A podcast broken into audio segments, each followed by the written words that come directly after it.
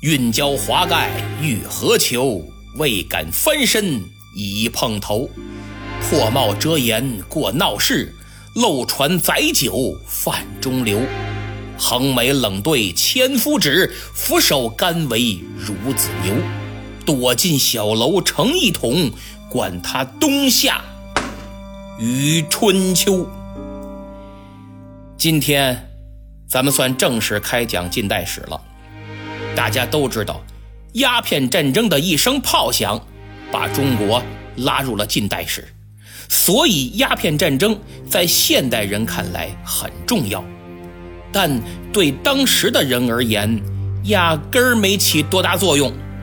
大清国的臣民依旧各过各的，老婆孩子热炕头，大烟照抽，店租照收。对英国嘛，也没什么影响，毕竟仅仅是多了个贸易伙伴而已，属于给资本主义锦上添花，到不了雪中送炭的程度。令人意想不到的是，受鸦片战争影响最大的，居然是日本。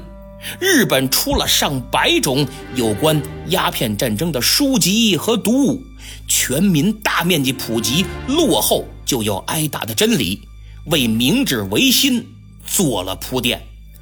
这就是人家民族非常值得敬佩的地方。哎，不一定非得等板子打自己身上才知道疼，咱们呢，恰恰相反。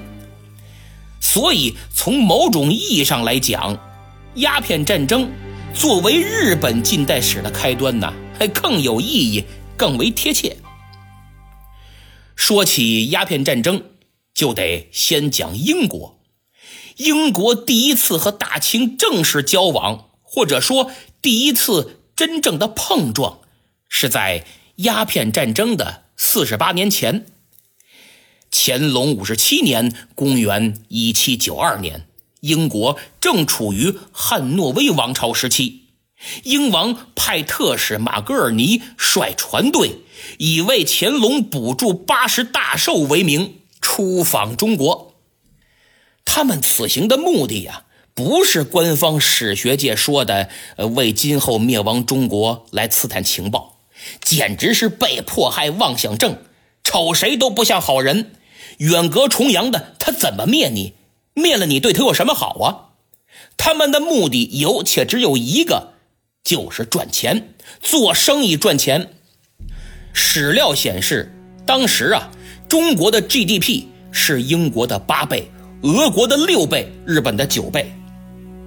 为了达到目的，马格尔尼的船队有医生、天文学家、化学家和翻译等等随行，共八百人，还带了。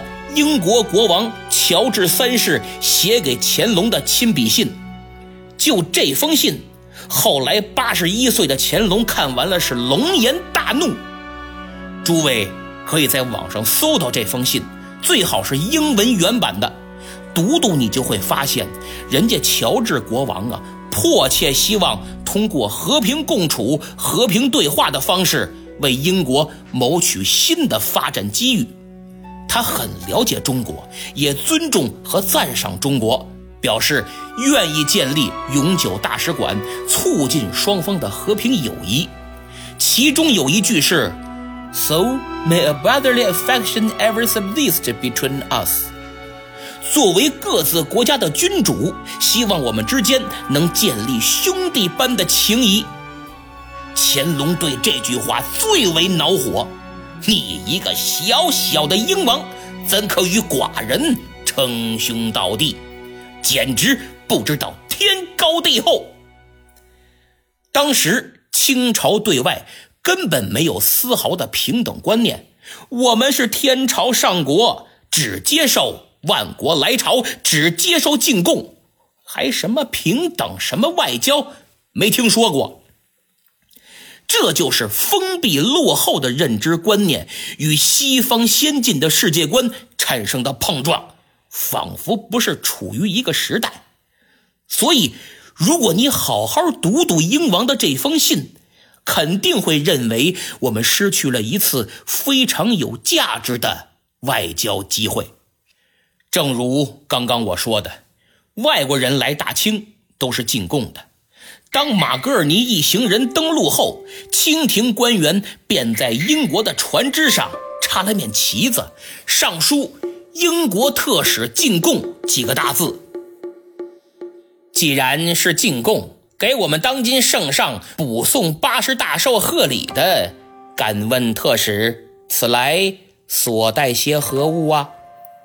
当清廷官员谈及寿礼时，马格尔尼说。我们的礼物很高大，怕你们放不下。清廷的官员很吃惊，赶忙上奏。乾隆看了看奏折，提笔批复道：“避暑山庄很宽敞，即便是一丈多的东西也能放得下。那马格尔尼到底带什么了？有最先进的天体运行仪。”地球仪、镀铜榴弹炮、自鸣钟、热气球和装备一百一十门大炮的英国战舰按模型，不是战舰，是模型。在给皇帝进献的礼单上，英国人还特别注明，英国在欧洲是第一海军强国，素被称为海上之王。从这儿啊，我们会发现。英国想把自己的实力和能力坦诚地展现出来，以此说明自己并不弱，完全有资格和你这个东方大国做朋友，也有资格谋求与你平等互利的关系。一七九三年七月，马格尔尼到达北京，七月十八参观了圆明园。据马格尔尼的副使斯当东记载，带他们参观圆明园的是福康安。这圆明园有很多机器，不少警官也都需要机器来配合或者驱动。当看到自动弹簧机时，福康安一脸得意，问他们：“你们英国有这种机器吗？”马格尔尼很直率，啊。这些机器就是从我们英国运来的。哎，福康安很扫兴。马格尔尼一看，哟，这位不高兴了。于是，为了缓和气氛，主动邀请福康安观看英国的先进武器装备。您看，西方人觉得把自己的东西展现给你，和你分享，是对你很坦诚、很尊重。而中国人则认为，你表现的越谦虚，姿态放得越低，啥都不如他，捧着他说，才是越尊重。马格尔尼说：“福康安大人，您是中国兵家，功业彪炳史册，鄙人很仰慕。此次鄙人东来，带有一个卫队，颇擅长欧洲新式武器操练。倘大人有空，鄙人。”想请您看一看，不知肯赏光否？福康安压根儿就没把这帮洋夷当回事儿，一副不屑的神情说道：“看也可，不看也可，看不看两可。武器操练没什么稀罕。”马格尔尼很大度，他觉得。福康安之所以不以为然，是因为确实没见过他们那最新的武器装备。一旦见了，作为军事统帅，福康安肯定非常感兴趣。出于这种一厢情愿的想法，马格尔尼还是派他们去了，打算来场实弹射击军事演习。可结果很快，这些英国兵啊就被打发回来了。理由是中国人说，呃，他们懂得发射技术，言外之意，我们用不着你们英国人教。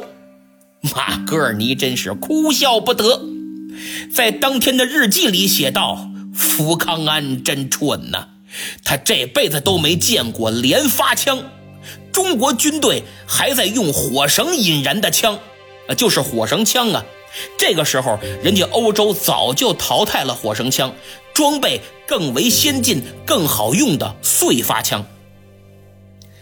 参观完圆明园，和珅接见了马格尔尼。还别说，和珅正经对世界呀多少了解一点他问马格尔尼说：“这个俄罗斯与贵国相距多远？